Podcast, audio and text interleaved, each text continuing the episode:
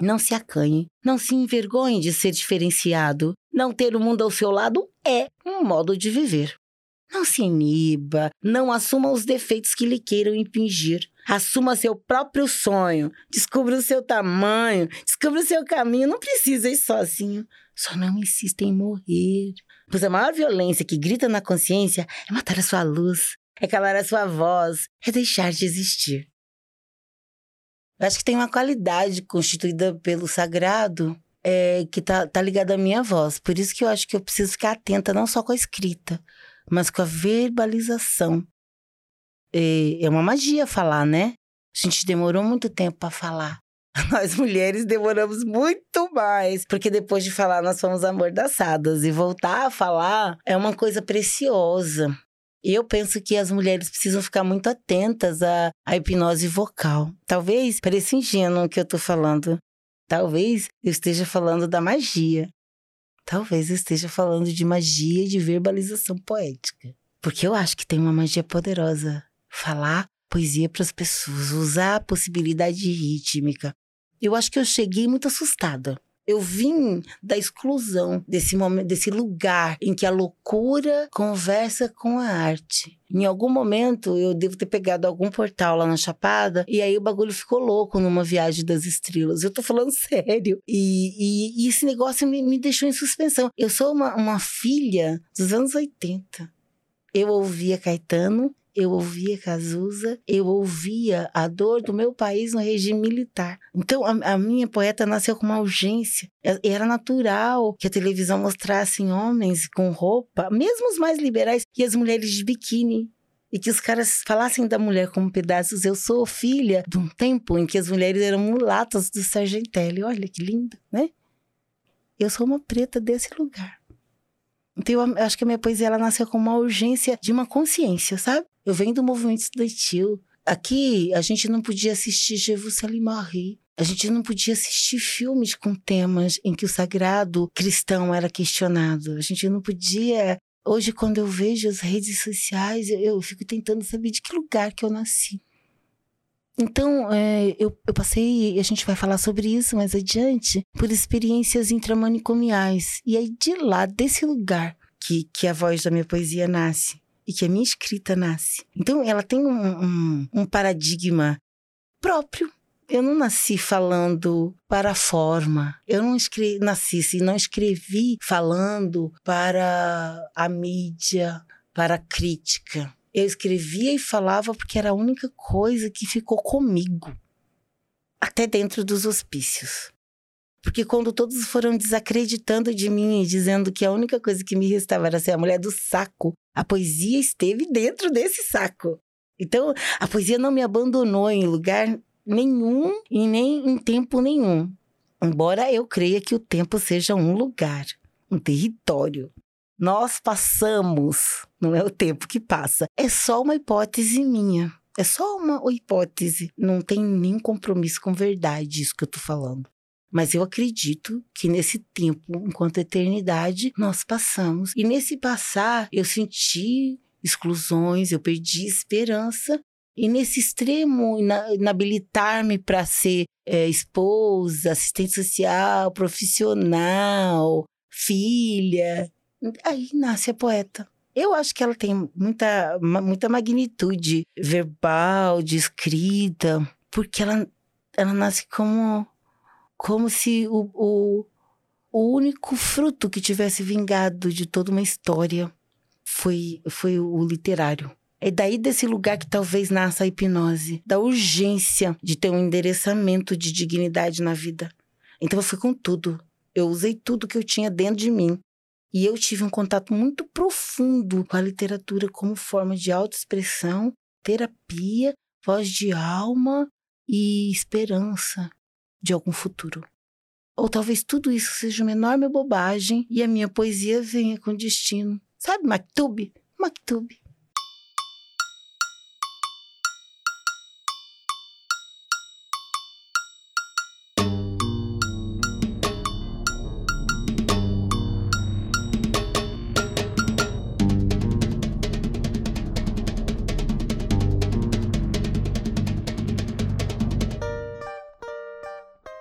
Lázaro de Flores é quando eu confesso e me despeço de um ciclo de vida.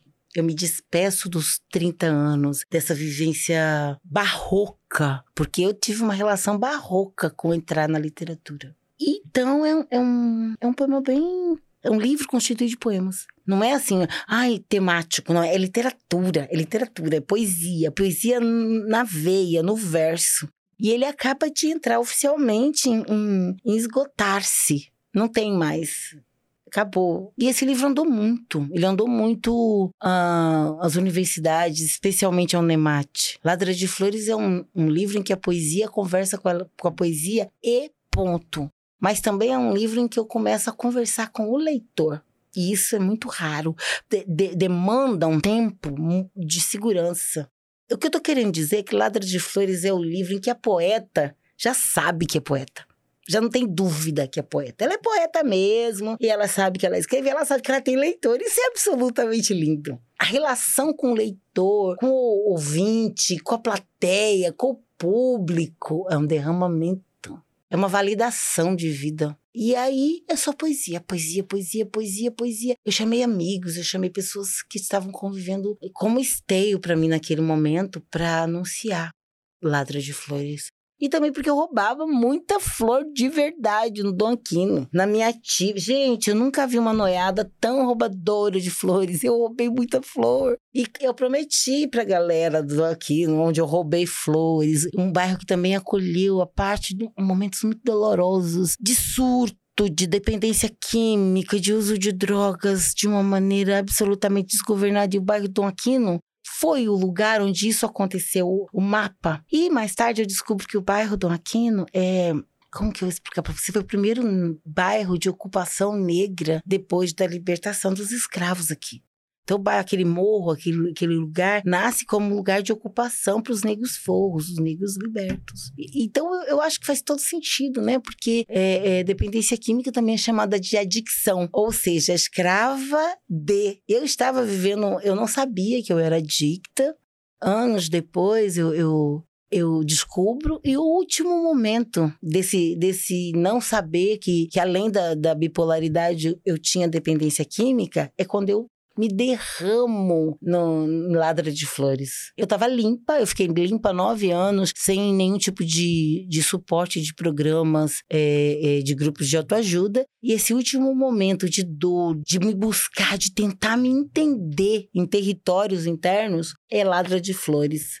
Eu acredito que Ladra de Flores é, vai ficar na minha vida como um marco entre esse estar em mim e não me saber. E andar por dentro de mim em buscas e só me traduzir através da poesia. E talvez por isso a poesia daqui seja tão potente, fluxo, tão misteriosa, toque as pessoas num lugar inconsciente.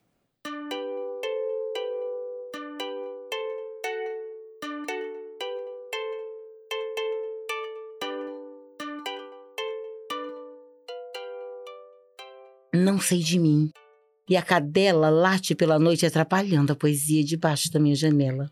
Só nos dias em que a todos os que me cercavam pus a correr. Ficaram os cães em sentinela.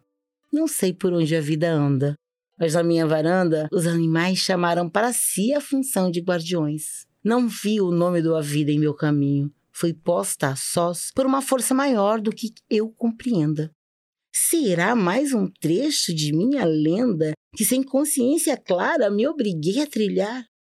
Ah, desavisados, os do entorno criam que os passos de hoje, ao contrário dos de ontem, já seriam lineares. Não sei de mim e percorro dias imensos e reduzidos passos. Retida em mim, por vezes me despedaço em tormentas, de recuo e quase voo ao passado. A seguir, a lentidão da urgência me abriga a seguir o incógnito.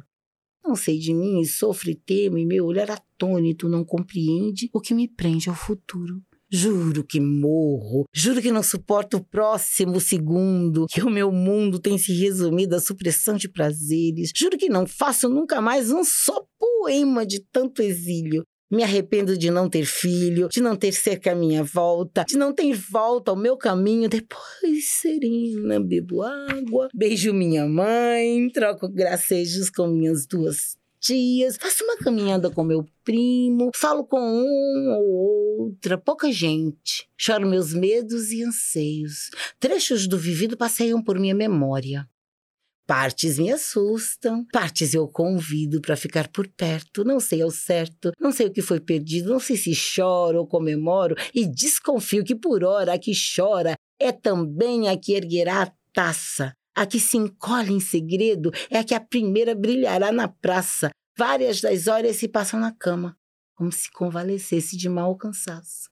Faz o corpo mole e perco meu tempo na força da inutilidade. Nada de agenda, como se desaprendesse coisas que precisam se desalojar de mim, como se o fim de uma era fosse decretado. Não sei de nada. Não li o cardápio na hora da escolha. Talvez não tenha havido escolha, só compromisso com isso e aquilo. Não cozinho como do que a casa de minha mãe oferece. Não ganho muito dinheiro, não tomo muito café, uso pouco cinzeiro e cigarro. Meu carro estacionado na garagem reproduz a imagem do meu corpo. Vivo os dias como quem atravessa uma ponte. Não creia que queira retornos. Olho em torno, me dói vazio, porém sonho com preenchimentos inéditos, sem súditos ou vassalagem. Não sei da fonte da minha coragem. Quem sabe seja minha própria covardia, a minha encolha.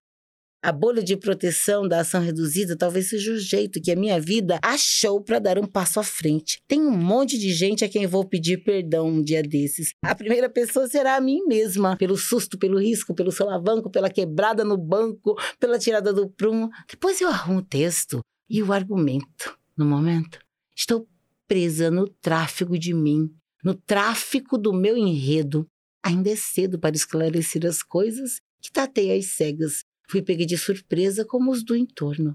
Soberana força modelou os fatos. Eu, ao menos, reconheço o caos porque passei. Sei da necessária quiescência em momentos tais, em que o destino é mais, mais que os afetos, que a compreensão. A vida muda o curso, muda a mão, muda a maré. O jeito é manter a fé, mesmo mudando a prática. Não sei de mim e nada me consola. Suspeito que eu seja um tanto destemida, pois na panorâmica do que é hoje minha vida, suspeito uma condução que é supra-humana suspeito uma etapa mais bacana que os dias em que nem sei de mim.